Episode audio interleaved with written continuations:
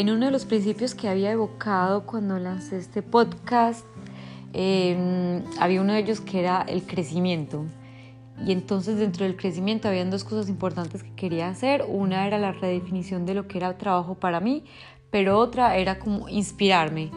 Y entonces a través del año pasado he buscado personas inspiradoras y este que voy a compartir acá fue el primer, primer podcast que grabé en mediados de septiembre del 2019 con Alesa Beneto de Zuluna Yoga. Entonces, Alesa la conocí en agosto en un curso de yoga que hicimos en el parque mm, en verano. De hecho, este podcast fue grabado mm, en el parque. Eh, hay algún ruido que se escucha de vez en cuando, también una abeja, en fin, y aparte como estamos almorzando al mismo tiempo, hay algunos ruidos. Pero mm, bueno, a pesar de la calidad del sonido, em, el contenido me parece que está genial. Eh, Alesa es una chica hondureña eh, con un alma de ambientalista, una enamorada del cuerpo humano y tuvo una energía muy especial con la que conecté muy bien y desde ese día que la conocí supe que íbamos a ser amigas. Entonces ustedes van a descubrir que mm, a lo largo de tantos viajes y de tantas experiencias, Em, nos vamos a inspirar un poco de, Honduras, de su política, de la arquitectura ecológica, eh, de lugares en Colombia, en Barcelona, en Alemania con la ciudad de Intestino, eh, Francia, vamos a hablar de acero vegetal, de San Miguel de Allende, de Gracias Lempira, vamos a hablar de India y como un viaje estudio de arquitectura que al final no tuvo, no, no se dio. Eh, inspiró a Lesa a hacer su primer estudio de yoga. Vamos a hablar sobre el mantra, el mantra, el bhakti, la religión y el om. Ah, este episodio es solamente una primera parte en la que vamos a desarrollar un poco sobre la historia de Alesa. Pero luego en la segunda parte vamos a estar más, eh, más de lleno en lo que es el yoga y cómo ha transformado su vida. Aquí voy mirando notas al mismo tiempo. Había una frase muy bonita de este podcast antes de dejarlos con Alesa que hablaba sobre la meditación y los mantras, que dice que es el éxtasis para conectarse con la conciencia universal, es dejar de pensar para más bien sentir, es transmitir y fortalecer esta relación intrínseca muy profunda del intelecto que existe entre la creación y tú. Entonces, bueno, van a ver cómo, por qué yo estoy tan inspirada con estas historias. Eh, solamente para que lo sepan, Alesa estaba en embarazo de unos siete meses el día que, que hicimos esta primera grabación y de hecho la segunda también porque fue como una semana luego. Y hoy Alesa es la radiante mamá de un Paolo, pero de eso voy a darles más noticias en el final del segundo episodio. Entonces, con esta larga introducción los dejo con Alesa, con su historia y bueno, y esperando la segunda parte. Le voy a preguntar a Alesa que aceptó muy amablemente ser la primera invitada que se presente, que nos diga de dónde viene, qué hace, etcétera, etcétera.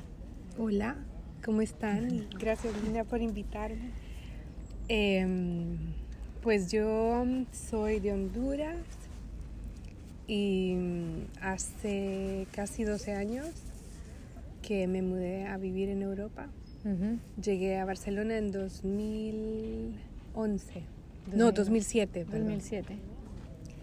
En 2007 y llegué a hacer un máster, porque antes de eso em, estudié arquitectura en México.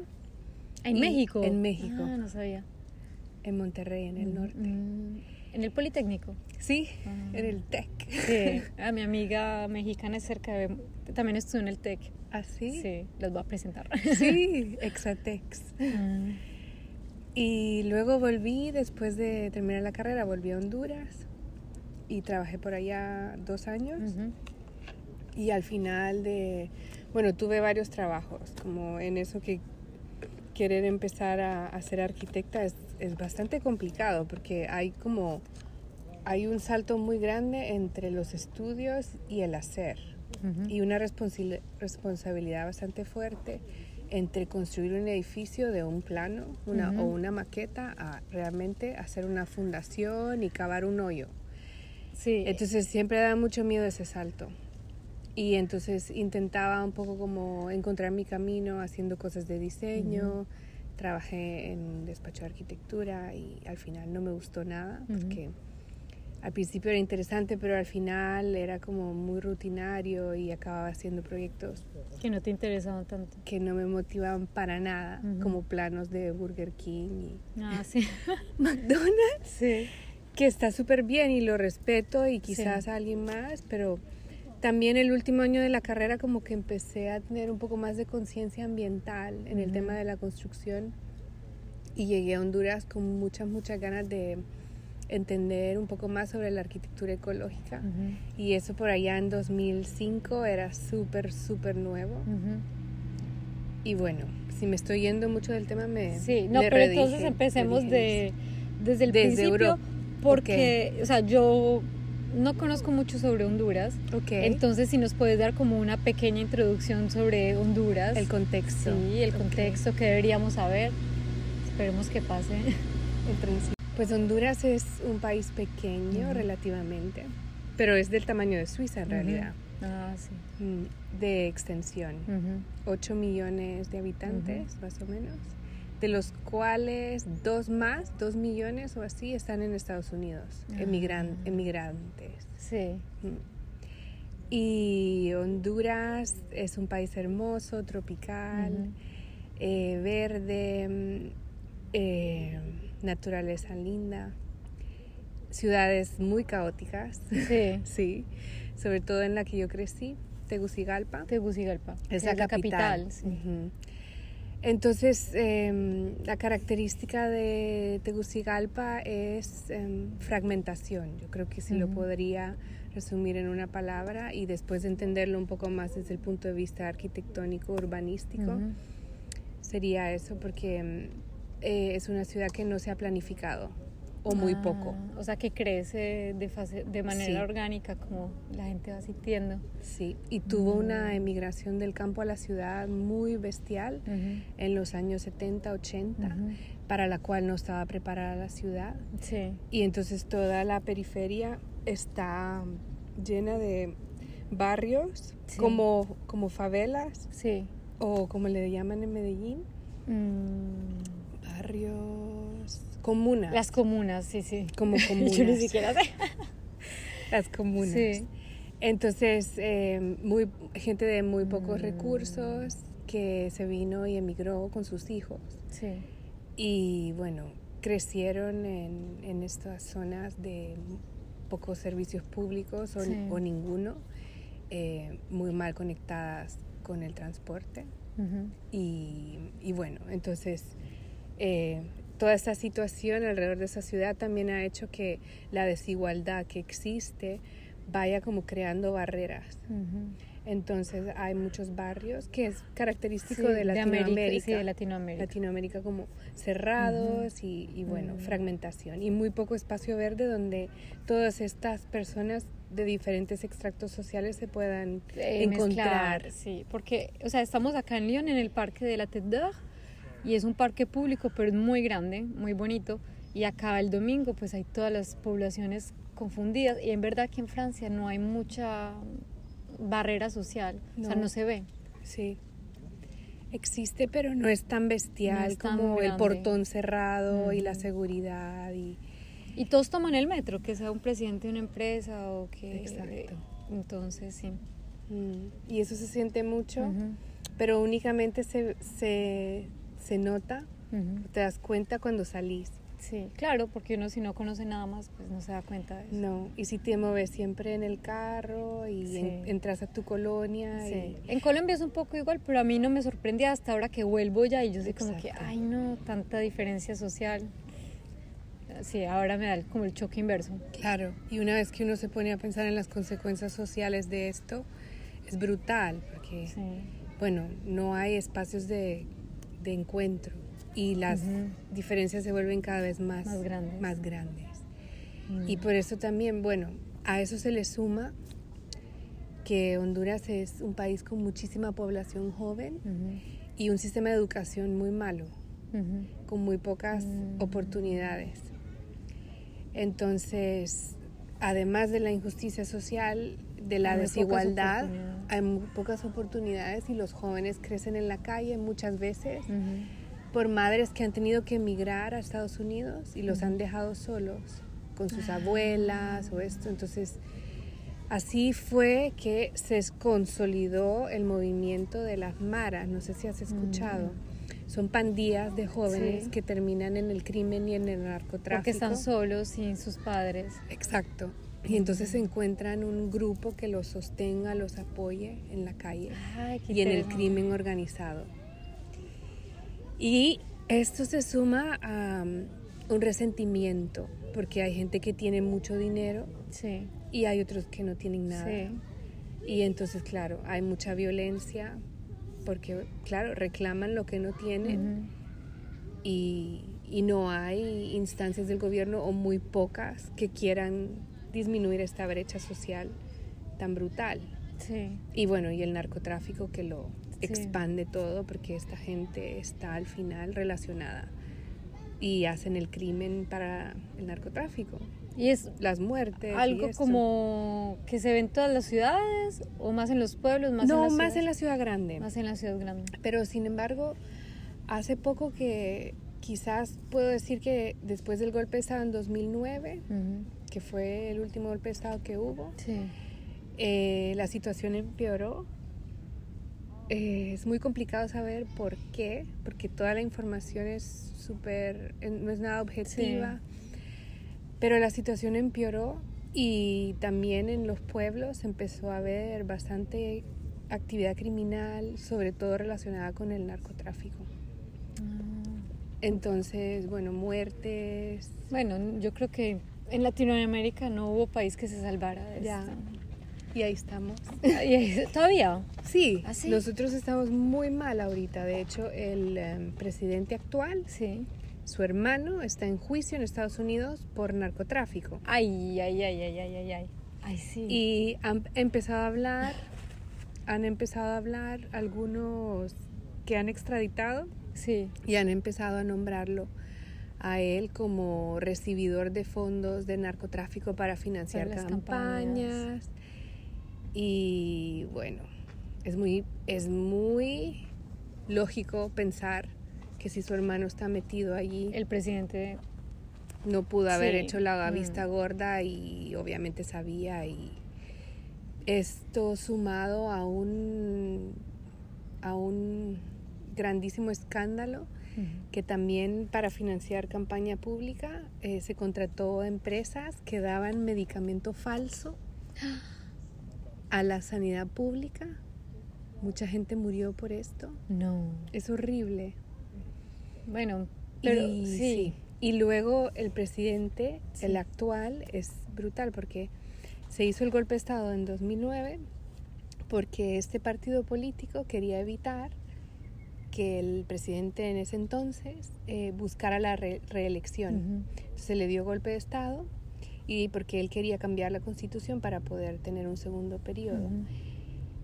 Y resulta que eh, este presidente actual lo hizo sin hacer ningún escándalo bajo la mesa y lo Mm. logró y es el primer presidente en la historia democrática de Honduras en tener un segundo periodo. ¿Pero fue reelegido? No, fue reelegido con fraude, Ah.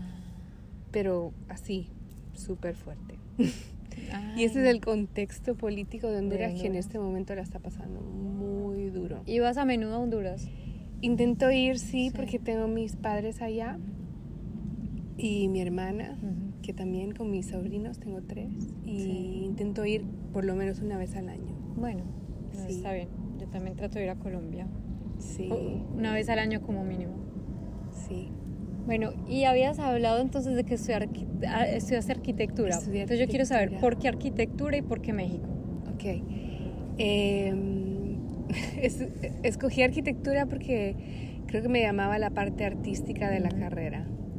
Siempre me sentí como una persona creativa y en ese entonces creo que mi, mi dirección o lo- los consejos eran, bueno, si puedes dibujar, si te gusta dibujar, Sí. no es estudiar arte o yo qué sé, no, estudia algo estructurado y serio.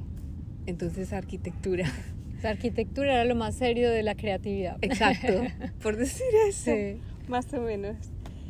Y, y luego México, porque mi papá también estudió en México. Mm, Mi amiga, una amiga muy buena, se iba a México. sí. Y, mm, y estudiar arquitectura en ese entonces en Honduras era un poco complicado porque estaba la universidad pública. Y, y era como, bueno, se decía que era muy difícil graduarse porque había una argolla de arquitectos que no querían que hubieran más arquitectos, Mm, entonces que te hacían la vida imposible para graduarte. sí. Entonces, si Ay, podías Qué salir, terrible. sí, sí, si podías salir, eh, er- era muy probable que ibas a tener una mejor educación Mm. y que ibas a poder graduarte con el tiempo definido. Entonces, por suerte, yo tenía los recursos para poder hacerlo y, y apliqué y estudié en la misma universidad que mi papá y para él era un orgullo. Ah, ¿Y tu papá qué estudió? Ingeniería industrial. Ingeniería industrial.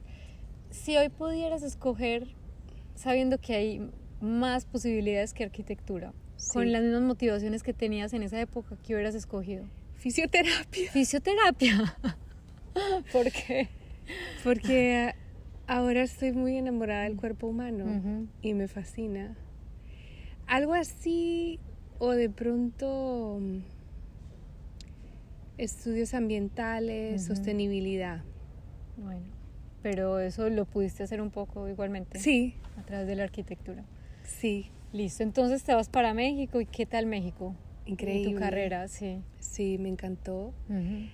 A ver, empezar a estudiar arquitectura, mm, al principio era hermoso porque era como estudiar artes liberales, dibujo y exprimía muchísimo tu, tu, tu espíritu creativo y dibujábamos un montón, dibujo en vivo.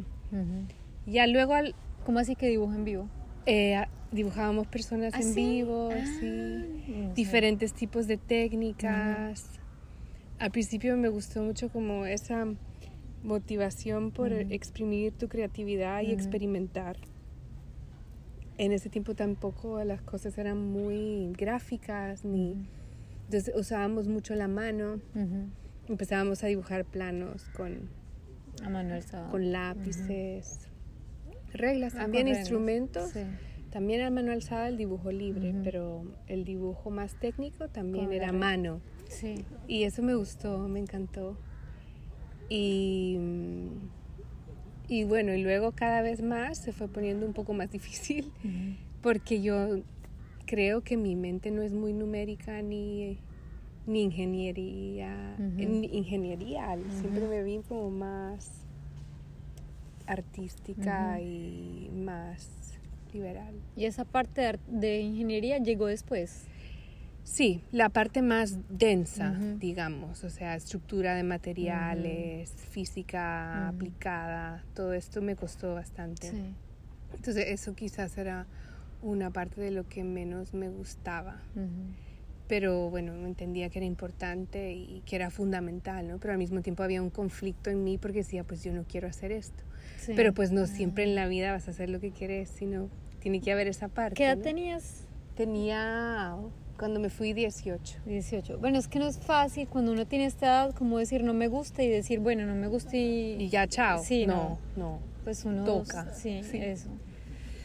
Entonces, bueno, México, terminas tu carrera, ¿por qué vuelves a Honduras? Entonces, claro, eh, los últimos, eso es, creo que es importante porque el último semestre las clases se fueron poniendo cada vez como más electivas. Entonces yo podía escoger un poco lo que, lo que quería tomar como materia. Entonces empecé a, a escoger clases como arquitectura bioclimática, que tiene que ver con el Mm. clima, eh, urbanismo sostenible, eh, y esos conceptos empezaron como a entrar en, en mi mente y me encantó porque me parecía mucho más lógico. Y no sé si era el círculo con el que estaba, de amigos, que, hacíamos muchos viajes a la naturaleza y nos, nos gustaba y, no, y entendíamos la importancia de empezar a cuidarla. Antes me creo que había estado muy desconectada, también creciendo en una ciudad.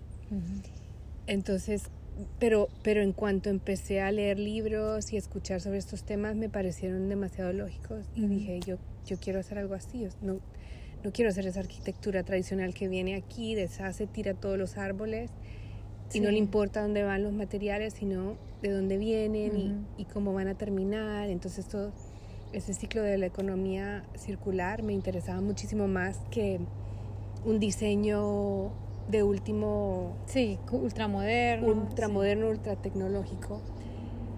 Entonces creo que siempre tuve esa conexión que luego eh, influyó mucho lo que, lo que quise hacer después.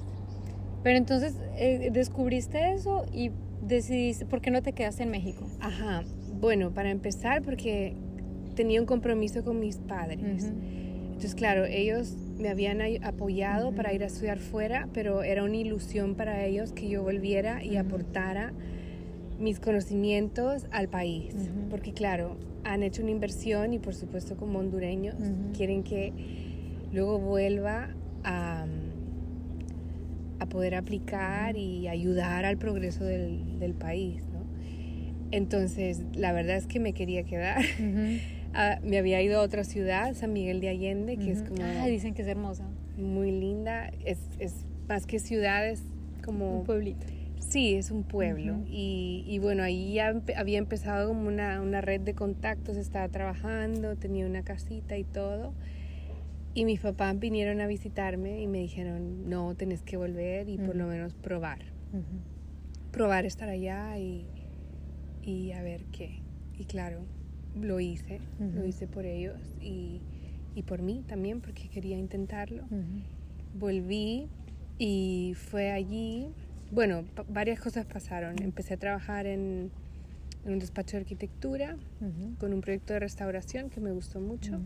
Pero luego ese proyecto como se terminó, entonces tenía que hacer cosas como más tradicionales y es cuando te dije que me tocó trabajar en proyectos súper aburridos como hacer planos para Burger King y, y, ya no lo veía que está contra tu filosofía. Sí, sí, y pues no me motivaba para nada y me sentía muy frustrada y bueno pero al mismo tiempo conocí un alemán que andaba por allá buscando en internet y, que estaba en Honduras sí y él hacía lo que él llama arquitectura ecológica y hacía con ecoladrillos. Mm. Entonces él reciclaba botellas de plástico y las llenaba de tierra. Y lo hacía para comunidades muy pobres. Entonces lo primero que empezó a hacer con eso eran tanques de agua eh, para almacenaje de agua. En, colonias de muy escasos recursos. ¿Y, con qué ponían entre, entre las botellas? Entonces, Em, se hace como una hilera y las botellas se van uniendo con una cuerda de mm. plástico también. Luego, em, la botella está súper dura por, la, por la, arena. o la tierra compactada que le pone. Y en medio pone restos de construcción. Restos de construcción es que... Como, ¿sabes? Cuando demueles ah, algo. ya, sí. Entonces, para aprovechar ese material, que si no se va al vertedero, entonces utilizaba eso. O sea, todo era reciclado. Todo era reciclado. Y él, para mí, pues yo digo que también influyó muchísimo. Pero entonces te diste cuenta que él estaba haciendo esos tanques de aguas para comunidades. Y yo era voluntaria. ¿Y cómo lo contactaste la primera vez? Lo llamé por teléfono. Porque en esa época sí, ya había que, había Facebook, me imagino. No. No, no había. Había internet. Había internet. pero no había Facebook, creo. O no tenía. Sí. O tenía o no lo usaba, no sé, pero no lo, no lo encontré en Facebook en ese momento, lo llamé. Lo llamé o le mandé un mail, no me acuerdo. Total que quedé con él y fui y, y fui voluntaria en, en, algunos de sus proyectos. Y incluso él me ayudó a construir en la casa de mis padres un baño, un muro de un baño. Sí, me habías contado. Sí.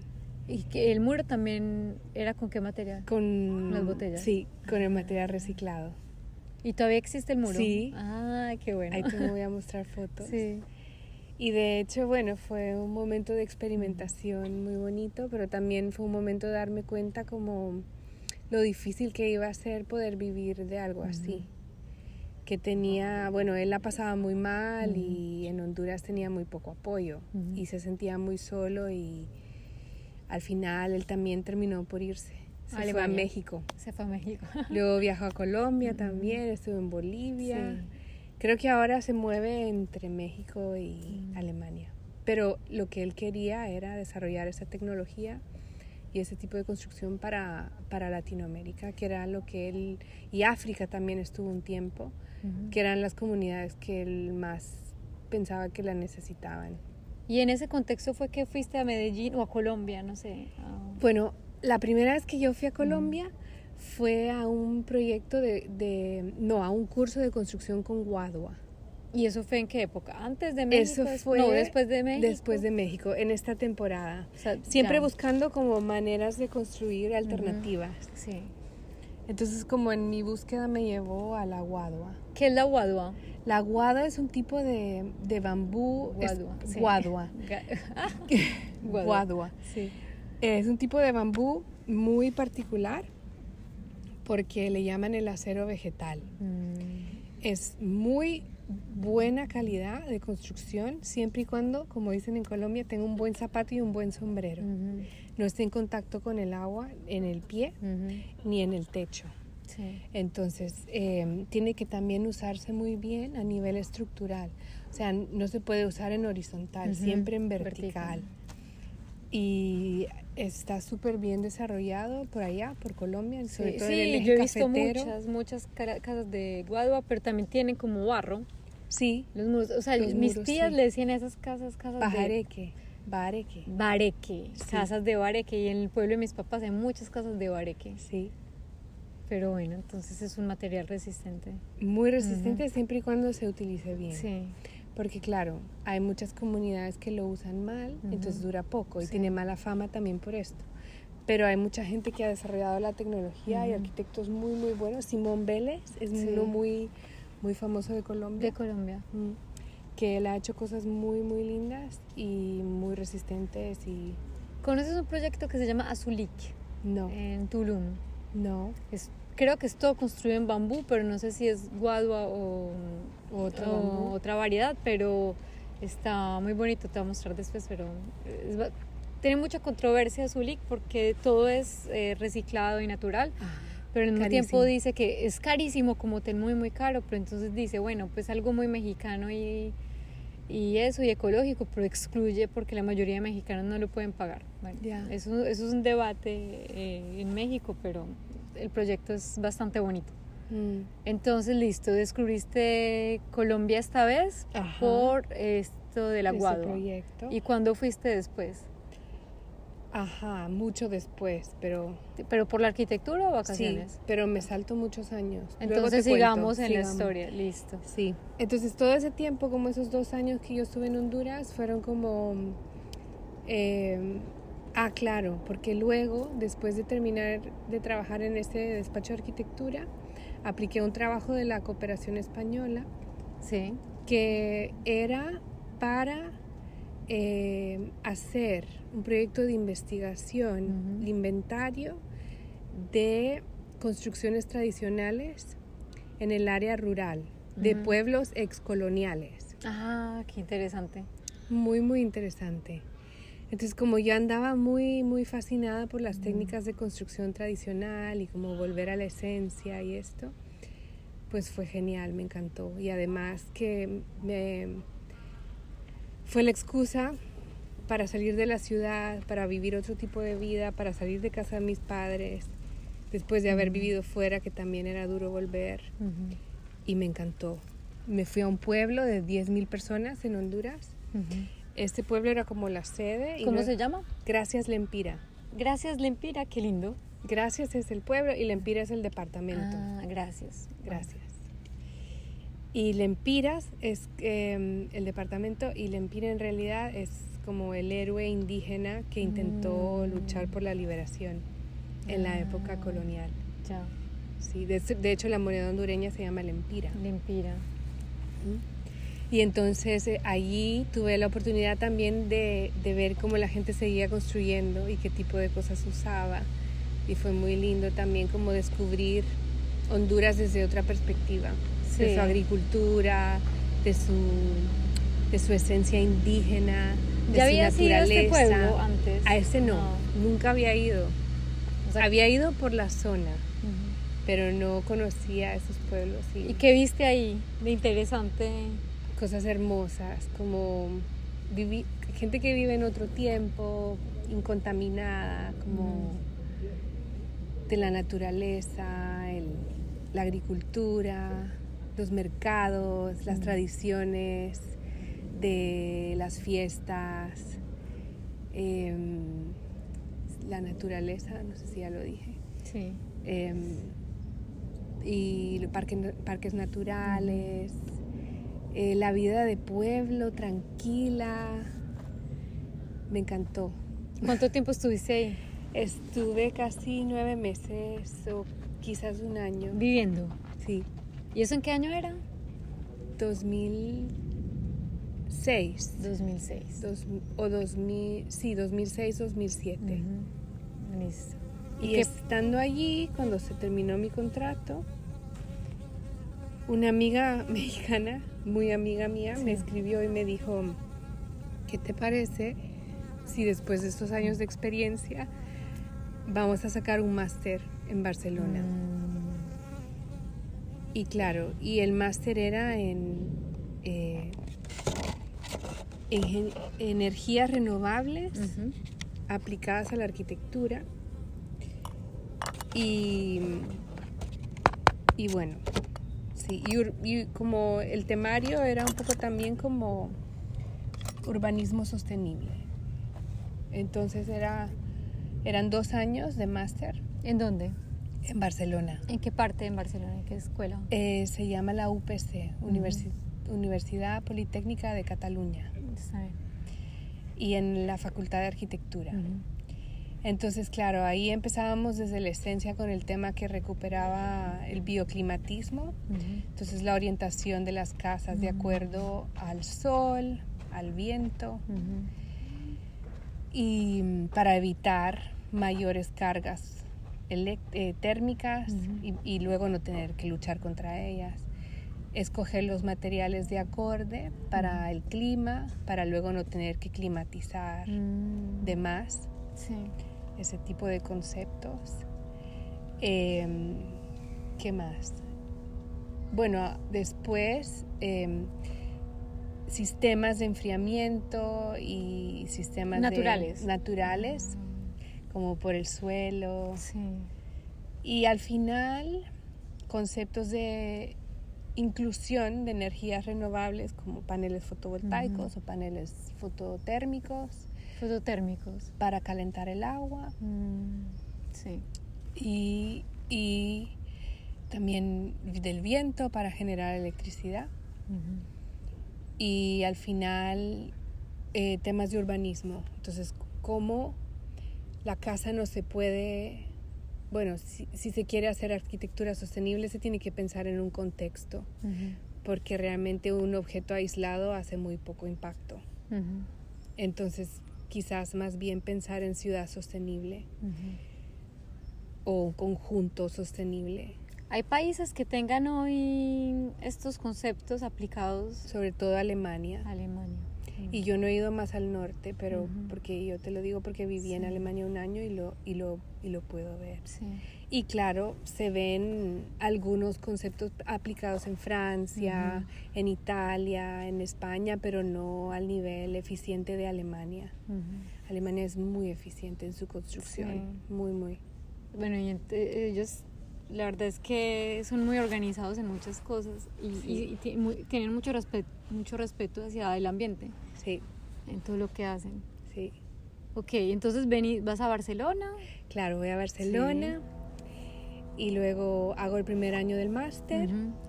Y ahí, em, bueno, encontré a, a- conocí al que ahora es mi esposo, Ujú. Mirko. Sí. Y entonces, bueno, estuve con él durante el segundo Ujú. año del máster a todo esto yo quería trabajar para tener más ex- experiencia. Pero en 2007, 2008 llegó a, ver- a, España, La explotó la crisis Sí. inmobiliaria, que lo primero que se viene abajo es la, la industria de la construcción. Entonces, pues era muy difícil y aunque lo intenté mucho, mucho, no tuve muchas entrevistas y era, era muy, muy difícil hasta para una práctica. Así estaba la cosa. Y te querías obviamente quedar en España. Porque, Exacto. Para estar con Mirko. Estaba, había conocido Sí. a Mirko y quería darle una oportunidad a la relación Ujú. y no me quería ir tan rápido. Y entonces, bueno, eh, ahí lo que pasó fue que buscando, buscando, sí que conseguí una práctica. Estuve un tiempo trabajando con unos arquitectos, ella, ella española, él francés. Ujú. Y empezábamos como temas de investigación en, en- en temática urbana y ellos hacían arquitectura también eficiente porque habían estado mucho tiempo en Holanda, Mm. pero estuve muy poco tiempo con ellos, un, uno- un par de meses o tres, entonces no, ¿Por qué? porque luego, eh, como no sabía y pues tampoco eh, era que era un trabajo, era una práctica, encontré una beca Ujú. para hacer otro máster y poder quedarme en Europa. ¿Y de qué eres este máster? Entonces, esta beca eh, era para hacer un máster, Erasmus, Ujú. irme un año a Alemania y luego el siguiente año volver a Barcelona. Sí. Y este máster era en cooperación internacional y desarrollo urbano. Y como yo traía un poco Mm. eh, la experiencia de trabajo de, de cuando trabajé con la cooperación española en este proyecto y el tema urbano, me interesaba porque yo realmente cre- creo todavía que hacer arquitectura aislada, ecológica, Ujú. pues tiene muy poco impacto más que pensar en ciudad y en conjunto, pues me llamó mucho la atención. O sea que también viviste en Alemania. Sí. Ah, eso no sabía. Un año. Un año. Entonces. Me fui en 2013 Ok. o 12. 2012. No, 2013. 2013. Ok, entonces trabajaste en esta práctica, luego aplicas a la beca, te la dan y te vas a Alemania. ¿Qué ciudad? Darmstadt. Ay, bueno, no voy a intentar repetirlo. Ciudad de intestino se llama. Porque. Darm es intestino. Ah, ay, como lo que estamos hablando ahorita. Sí. Tal vez hay una conexión. Puede ser. Entonces, ok. Si me voy ahí. Y, habla- y aprendiste a hablar alemán. Intenté, hice un curso antes, un mes, luego hacía clase a las 8 de la mañana, pero como mi beca realmente era media beca, Ujú. porque yo viví en Europa y cuando vivías en Europa aplicabas como europeo y a los europeos les daban media beca, entonces pedí un trabajo en la universidad que me lo dieron, entonces trabajaba, estudiaba por la primera parte y luego trabajaba.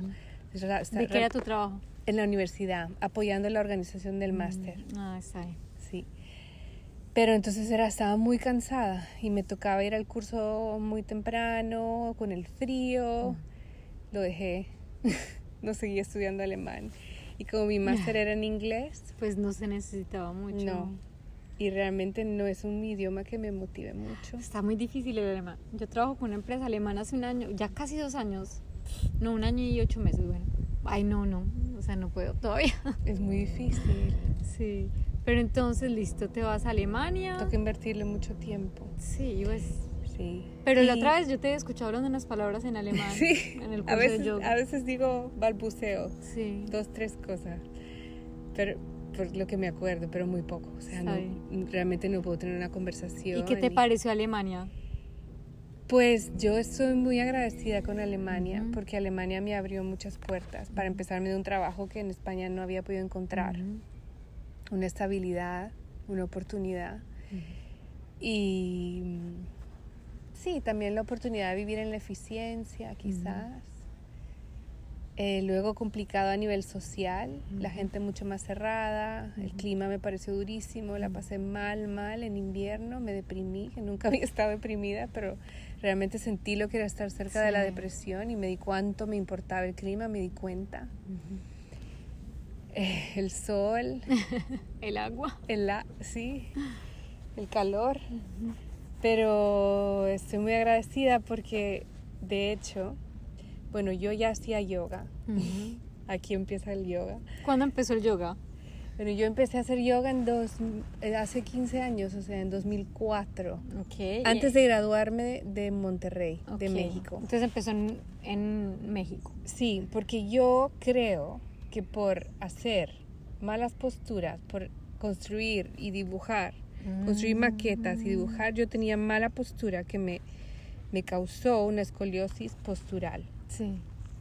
Entonces, Eso me causaba un dolor muy específico en una parte de la columna. Entonces volví a Honduras para las vacaciones de la universidad y el neurólogo me dijo que sí, efectivamente tenía la columna como girada y que si yo quería corregir o ayudarme a bajar ese dolor, lo mejor que podía hacer era o nadar o hacer yoga, que en ese momento nunca había escuchado lo que era. Ah.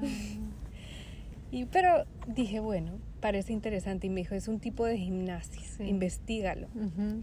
Entonces yo volví a México y me metí a clases de natación, Ujú. pero me aburría muchísimo. No sé, no, no era lo mío. Y mm, por ahí di con libros de yoga y empecé a leer. Luego mi hermana me regaló un, un CD con, con una clase guiada y era como una cajita que se llamaba Yoga in a Box. Ujú.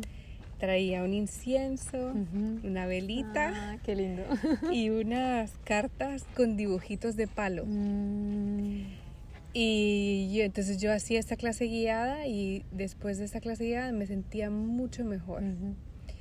Intenté buscar yoga en México, pero no, no encontraba, Mm. o por lo menos no que me gustara. Sí. Y era muy, muy, muy pocas clases y era complicado porque te tenías que mover con carro y yo no tenía. Entonces, bueno, seguía con mis libros y mi audioguía hasta que, esto no lo dije antes, fui a Barcelona a hacer un semestre de intercambio. En- de- o sea que ya En conocías México, Barcelona sí. antes del, mar, del máster. Sí. Y ahí tomé mi primera clase de yoga con un maestro de la India Ah, que hacía clases allí y me encantó. Y me sentía como una niña y me sentía como explorando mi cuerpo de una manera ju- juguetona y al Mm. mismo tiempo divertida. Y me hacía sentir súper bien. Me quitaba el dolor, me estiraba, me soltaba. Yo, no, yo sí que hice como gimnasio y cardio y esas cosas. Sí. Me divertía. Pero pues nunca fui como extrema. Nunca fui como voy a correr la carrera Mm. de 42 kilómetros. No. Sí. Entonces el yoga, como pensé, me da ese equilibrio perfecto entre la necesidad de moverme de una manera consciente y pasarla bien. Pues se volvió en mi medicina. Ah, qué bueno. Y desde 2004 que pues hago yoga para, para estar mejor y para quitarme ese dolor. Pero, ¿y este profesor que conociste en De México? ¿Te, te- del Barcelona, sí. Ah, ah, en Barcelona. Upendra, Aria y sigue en Barcelona. Ay, sigue en Barcelona. O sea Sí. que lo viste Lo he cuando vuelto a volviste, ver, Lo sí. vuelto a ver. Está bien. ¿Y él se acordaba? No, No. no, Pero le dijiste tiene muchos alumnos, sí. Sí, ok. Listo, entonces eh, todo esto lo haciendo en paralelo Exacto. para tu bienestar. para mi bienestar. Bueno, Cuando viví en el pueblo, ¿cuál pueblo? aquel pueblo de 10.000 personas. Gracias. Cuando trabajaba con la cooperación española en Gracia. Allí, como había muy poca gente, pero también había muchos cooperantes españoles, les daba clase de yoga a ellos Mm, como amigos. O sea que ya habías empezado a enseñar yoga en Sí, con momento. amigos. Ujú, qué bien. Claro, no, no a nivel, sino muy informal. y pero a compartir la bien. práctica. Qué bueno. Siempre tuve como, bueno, ellos me lo pidieron porque sabían qué hacía y bueno, yo muy contenta de poder compartirlo. Mm, Y ahí fue que empecé a hacer algunas clasecitas. Ah, qué bueno. Sí. Y luego, entonces, en Alemania, volviendo, Volviendo a Alemania. Alemania en 2013, o sea que son siete años después, em, ¿A qué frecuencia practicabas el yoga? por lo menos dos veces a la semana. Ok, o sea que eras frecuente. Sí, sí, siempre, porque lo necesitaba y si no practicaba me dolía la espalda. Bien. Y sabía que si practicaba iba a estar bien, aunque fueran cinco o seis posturas. Entonces seguía, seguía. En Barcelona sí que fui a clases, con, con- probaba diferentes profesores, diferentes estilos. Y en, en, em, en Alemania el director del máster dijo, vamos a hacer un viaje a estudio a la India. Y era una pausa de dos meses. Y el viaje de estudio eran dos semanas. Y yo dije, perfecto. Porque yo andaba también con el pendiente de qué voy a hacer cuando vuelva a Barcelona si no puedo trabajar de arquitectura, cómo me reciclo. Ya había cuidado niños, pero pues también eh, no sabía, ¿no? Entonces dije, plan B, si todo lo demás no sale, pues igual y puedo trabajar Ujú. en un centro de yoga y, y ya tengo este conocimiento básico. Entonces me puse a buscar y buscar y encontré varios cursos en la India y escogí uno. El viaje estudio se canceló, pero la semilla ya se había sembrado. Sí, o sea que igual te fuiste. Igual y yo me fui. Y me fui dos meses a India a ¿Y estudiar cuál era la yoga. particularidad de este estudio? ¿Por qué lo escogiste? Esto- porque coincidía con las fechas para Mm, empezar, Sí. porque tenía un buen precio que yo podía pagar. Y porque me pareció bastante bien estructurado y e incluía dos estilos, hat, hatha, que es como el clásico. clásico y quizás más estático, e incluía también ashtanga, que era un poco más dinámico. Entonces, bueno, me pareció interesante. Entonces Y te vas para India. Me fui para India, me fui sola. ¿Y qué tal eso? Pues, susto. ¿En qué parte de la India estabas? Eh, llegué a Delhi, al Ujú. aeropuerto. Ujú. Pero nada, llegué al aeropuerto, agarré un taxi Ujú. y me fui a la estación del tren ese mismo día. Sí. Y ahí tomé un tren, que fue toda una aventura entender cómo funcionaba esa página de trenes de la India, Sí. porque, bueno, es todo un tema de trenes que no son confirmados y reservas que no se confirman y si no estás confirmado te bajan del tren y bueno, Ah, por suerte no ese es- bajaron. no, por suerte eso estaba bien, pero claro, Sí. siete horas en tren llegando a la, a la India. ¿Y qué tal era el tren? Bien. Bien. Sí, sí, muy tranquilo. Listo. Yo creo que vivir en Honduras te abre muchos horizontes y te baja las expectativas. Y también haber vivido aquí experiencia en el pueblo, porque el transporte entre el, entre el pueblo y la ciudad era muy duro. Sí. Era como gallinas, cerdos, todo en el bus. Música a Sí. todo volumen. Entonces, pues yo creo que ya no ya me te sorprendía. todo. Claro, en un contexto diferente y también oyendo historias de gente que también le pasan cosas en la India, un poco de miedo, sí, susto, pues bien tapada los hombros, nada de enseñar, los pechos, muy cuidadosas y había muy chistoso porque en el mismo carro donde yo estaba, habían como cinco o seis hombres musulmanes en, en, en el asiento de al lado que me miraban mucho, pero pues yo los ignoraba. Y era tu primer día. Mi primer día, ese día. Entonces, bueno, intenso. Pero al final bien, llegué, me fueron a traer en una moto cuando llegué al pueblo, que era al norte, siete horas. Sí. Sí, los pasajes increíbles y bueno, ahí empecé mi estudio, mi inmersión y fue hermoso, me encantó. ¿Cuánto tiempo duró esa inmersión? Un mes y medio de estudio. ¿Y luego- cuántas, cuántas otras personas estaban aprendiendo? Éramos como, ¿qué será? Ocho o diez, no eran muchos. Sí, bueno, Y- muy bien. Sí, y también llegaba gente que se unía por la semana tal Mm. vez Y luego sí. y luego se iban. Pero vení, a mí se me olvidó preguntarte una cosa.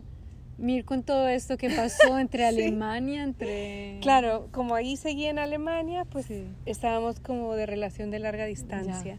Pero bien que lo mencionas porque estuve un mes y medio en India yo sola y luego él vino. Ah, vino a Vino a verme y viajamos dos semanas. Ah, qué bueno. Sí, que para él fue muy nuevo porque él había viajado Mm, en Europa, a Estados Unidos, había venido conmigo a Honduras, pero pues no, ah no, sí había ido a China una vez, pero pues fue un viaje muy, muy extremo. Bueno, para los sí. dos también, porque la India es duro. ¿Duro en qué sentido? pues es, es durísimo a nivel humano. Te, te expone a todos los contrastes de limpieza, de tolerancia, de pobreza, de olores, de, mira, de paisajes, de basura, de belleza. Es todo en una licuadora. Yo sentí que cuando volví de India era como que alguien me había agarrado de los talones, me había sacudido durísimo y me había vuelto a poner de pie y yo estaba completamente removida a nivel humano, como muy agradecida por la oportunidad, muy feliz de haber conocido, pero también sacudida de, de que a nivel humano exista un lugar así y, y- y que la gente, bueno, viva así. Y bueno, es O sea, muy no te hubieras complicado. quedado viviendo en... Quizás sí por un tiempo, Sí. pero pero no, no es un destino fácil de turismo. Sí, relajado. sé, y sobre todo para una mujer. Sí, y además ruido en la ciudad todo el tiempo, muchos coches pitando, Sí. entonces, pero de repente paz, porque entras en un templo y no se oye nada. Qué, qué contraste. Sí, te están rondando los mosquitos. Pero, ¿qué te iba a preguntar? Listo, entonces... ¿cuál- Volví a Alemania. Volviste a Alemania. Pero, ¿cuál fue el mayor aprendizaje que tuviste en la India? Pues el yoga, Pero, ¿y el yoga en qué sentido? Porque yo sé que el yoga es más que las posturas. en todo.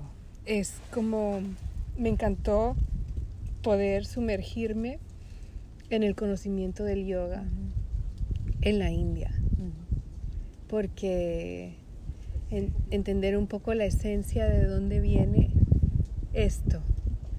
Y no solamente practicar con el profesor con el que estaba, pero pues también ir a clase con un hombre de 100 años. ¿100 años? 100 años. Ay. ¿Y qué, qué tal en resistencia física? Increíble. Increíble. Increíble. Y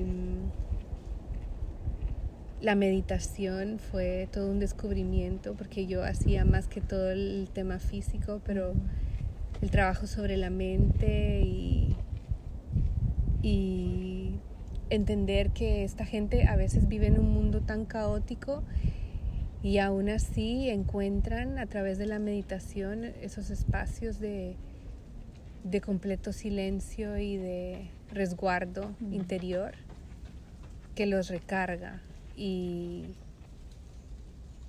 y no sé, algo le habló, habló muy dentro de mí, como, bueno, no sé, a- todavía no sé hasta dónde me va a llevar este viaje Sí. que se inició allí, pero una profunda fascinación por el conocimiento de, de la filosofía del yoga, que es muy profundo, que sí, que no es nada que ver solamente con Con la parte posturas, física, sí. que eso es una gran parte, Ujú. porque tener un cuerpo sano, fuerte, flexible, es una gran parte de tener una mente Ujú. sana, flexible, con la que puedas estar Mm. sentada por un tiempo, dialogando, escuchando y conociendo Sí. en quietud y pero tener esas herramientas como empezar a poder aplicarlas en mi vida yo creo que un curso de un mes bueno una sumer- un- sumergirte Mm. así ese tiempo un mes mes y medio es es realmente darte ese espacio en tu vida como un paréntesis de poder como tomar una pausa y dedicarla a conocerte mejor en profundidad, como fuera del contexto de donde uno viene, con las convergencias sociales que lo condicionan y, y en, en un contexto completamente diferente a- al que yo vengo. Muy enriquecedor. En la práctica, ¿cómo, cómo era este, este, Este curso. Este curso. A ver, entonces era de lunes a sábado, el domingo teníamos libre. Empezábamos con em, técnicas de limpieza corporal que se llaman crías, de ejercicios de respiración y también movimiento para poder purificar el cuerpo. Utilizábamos también el agua salina para limpiar la nariz, Ujú. un hilo también Mm. para limpiar a nivel garganta y nariz. Ujú. Son todos los crías. Em, movimientos en el abdomen para movilizar la digestión. Eso se cría. Luego hacíamos práctica física de jata por una hora y media o dos. Luego después de eso teníamos desayuno. ¿A qué horas empezaban? A las 7 de la mañana empezábamos. Luego hacíamos em, teoría, hablábamos de la filosofía, de dónde venía el yoga, de los sutras, de las enseñanzas, de los diferentes libros, o hablábamos de posturas y explicábamos a, nivel anatómico qué estaba pasando en cada una de ellas, dependía un poco del día o de la semana en la que estábamos. Luego en la tarde teníamos eh, práctica de ashtanga cada día y por último meditación y canto. Mm, canto. Canto. ¿Y por qué? Para ellos es una parte muy importante el sonido, los mantras, mm. porque trabaja mucho a nivel subconsciente con la vibración. Y también para ellos es una parte muy importante el bhakti, que es la devoción. Aunque yo no soy religiosa, pero ellos creen que una parte, bueno, el, yoga tiene varios caminos, ¿no? Entonces uno de ellos es el camino del bhakti, de la devoción. Entonces hay gente que se dedica como yoga a cantar. Mm. Y como a cantar para que su espíritu pueda devocionar a, a un espíritu más grande que puede ser llamarle Dios o Shiva o Krishna o uno de esos dioses muchas veces uno de ellos es discípulo de uno. Mm. Otras veces le cantan a Brahma, que es el creador, Mm. o Vishnu. Entonces, sí, es complicado saber cómo escogen también, pero... ¿Y los mantras, o sea, existen o es, o sea, es como una oración o uno se puede inventar un mantra? ¿Cómo funciona Uno se eso? puede también inventar, pero sobre todo los que ellos más cantan son los más antiguos. Que son los que supuestamente tienen esta vibración a nivel corporal y mental que te ayudan a ponerte en un estado casi de éxtasis para conectarte con la conciencia universal. Mm. Entonces es un poco como dejar de pensar y más bien sentir y realmente transmitir y poder fortalecer esa relación intrínseca, muy profunda, más allá del intelecto que existe entre la creación y tú. Entonces, quizás es una cosa muy de devoción que a una mente racional como la mía le cuesta mucho entender, otras mentes también, pero hay gente que se permite sentirlo y que le habla muy bien ese tipo de yoga y, y- y que le hace muy bien cantar, por ejemplo. Ah, Entonces- qué interesante, no sabía eso. Sí, los, los, eh, los bhakti yogis son los yogis de la devoción y se dedican a cantar. Y mm, los kirtan son como em, conciertos o em, uniones o reuniones donde la gente se reúne a cantar. Es una parte muy grande de los movimientos de Hare Krishna, Ah, que sí. los ves a veces, a veces Sí. por la calle y van cantándole a Krishna. Sí. Sí, es muy interesante. ah, qué interesante. Con los instrumentos tradicionales, el armonio, el sitar, las campanitas. ese Sí. ¿Y eso te gustó, esta parte? Sí, pero, pero a ver, yo también vengo de una educación religiosa mu- muy cerrada y de la cual siento que me quise revelar. Entonces, Esto te llevaba otra vez Muy a esta imagen. exacto, como cantar por cantar, devocionar por devocionar.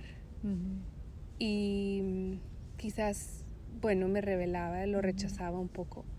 Hay cosas que sí me gusta cantar, quizás sí entiendo el significado del mantra porque todos tienen uno, es más fácil para mí cantarlo, pero no solamente por cantar. Y creo que tiene mucho que ver con que, pues, cante cantos a Dios y a la Virgen por mucho tiempo y no, pues no, no me identifico ya con ellos, me parecen como muy impuestos.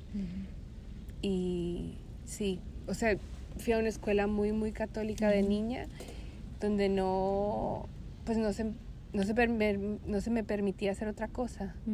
Entonces me sentía como muy restringida igual y luego quise como salir de eso completamente. Entonces ten- tengo un rechazo, Sí. sin duda. O sea que entonces en ese sentido también Me cuesta más. te costaba más. Aunque, por ejemplo, el OM no me cuesta nada. Ujú. ¿Y el OM qué significa?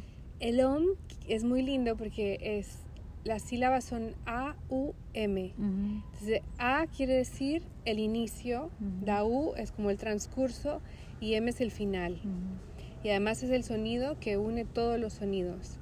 Entonces es un sonido como de mm, reconexión con todo, la esencia. Entonces, y también a nivel del neuronas, cuando cantas el OM, todas vibran en la misma frecuencia, lo cual calma tu mente a nivel de neuronal. Porque normalmente cuando estás pensando los, los pensamientos, las neuronas van chocando unas contra otras. Sí.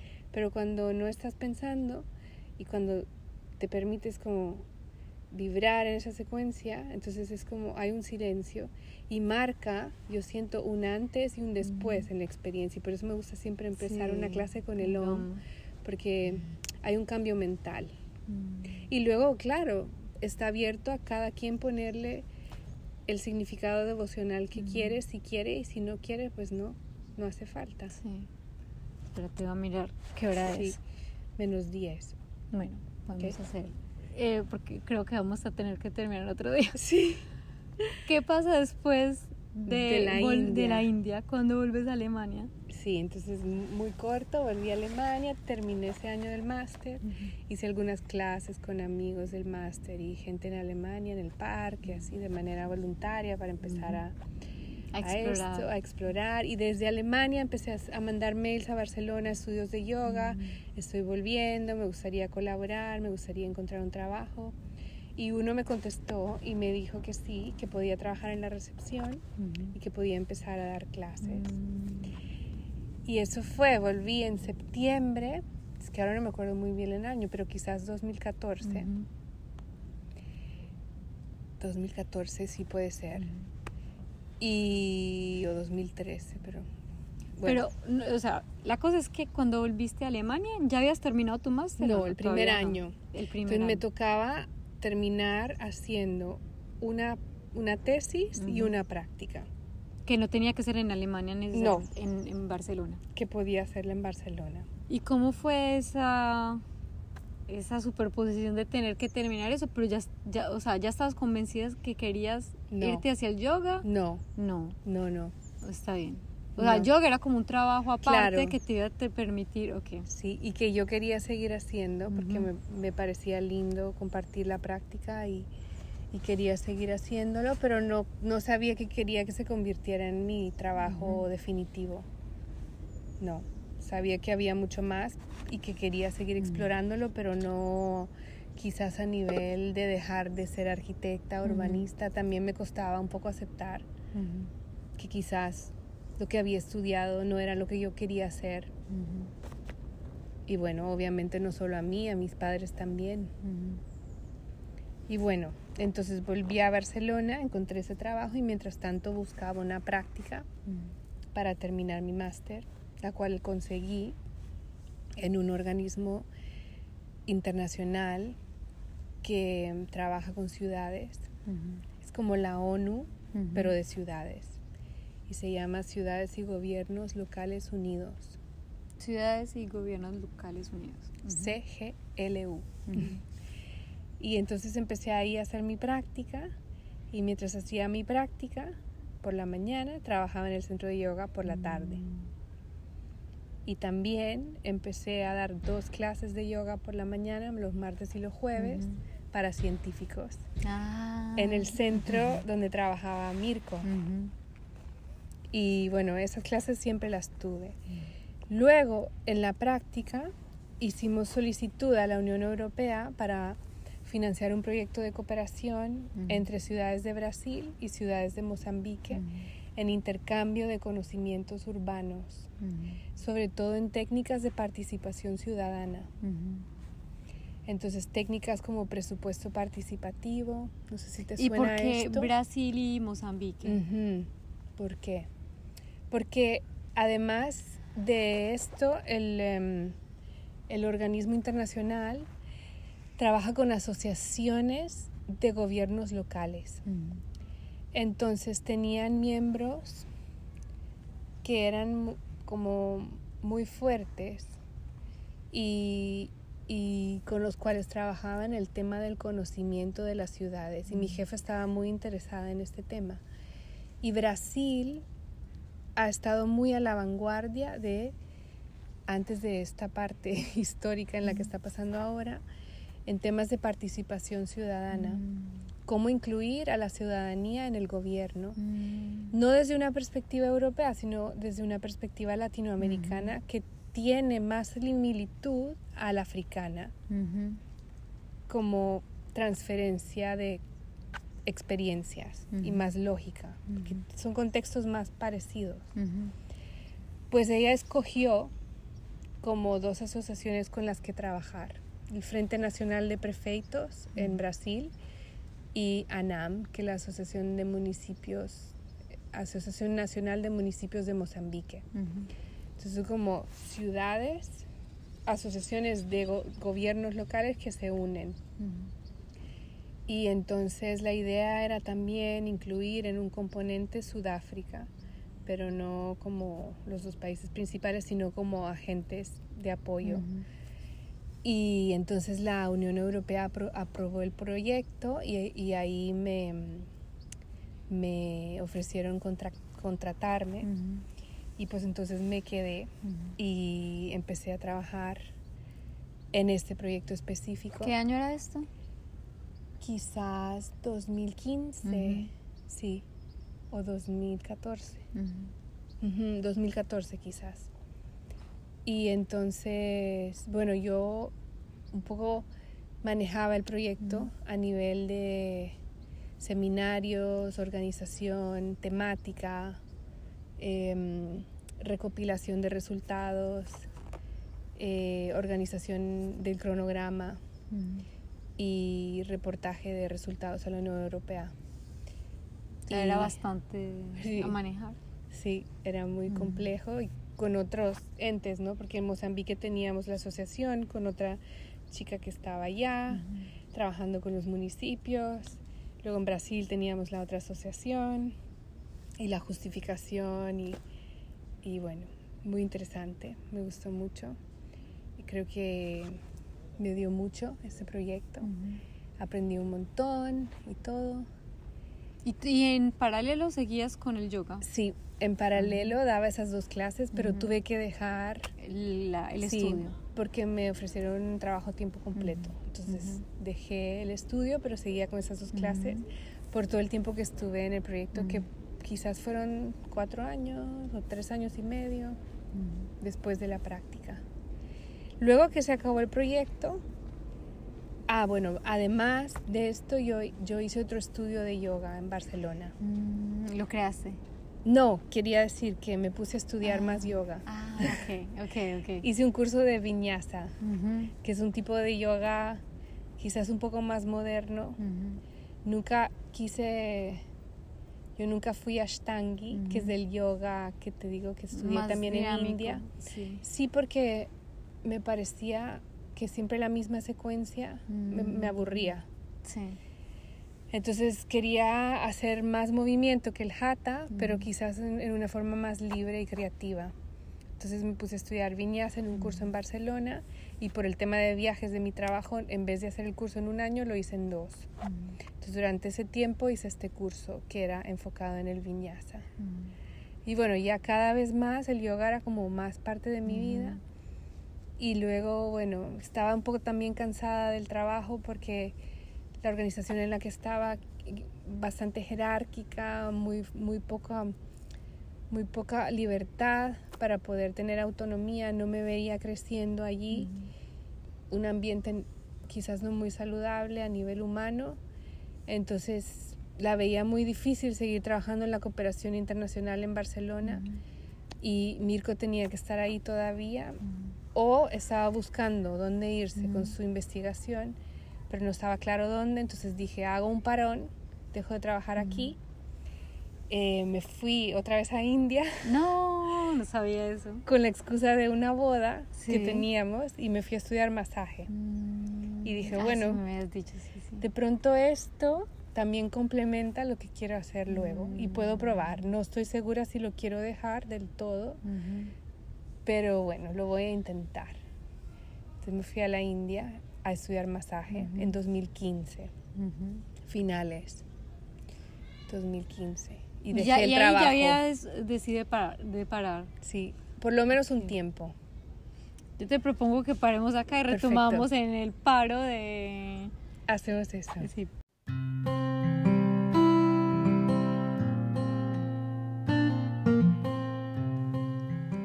Bueno, entonces esto fue todo en esta primera parte, pero mm, en la segunda hablaremos eh, de lo que pasa luego entonces en esta historia, eh, hablaremos un poco más de yoga, de lo que inspira Lesa, de cómo se hace una conexión femenina a través del yoga y también cómo hace una conexión hacia de las madres hacia los hijos.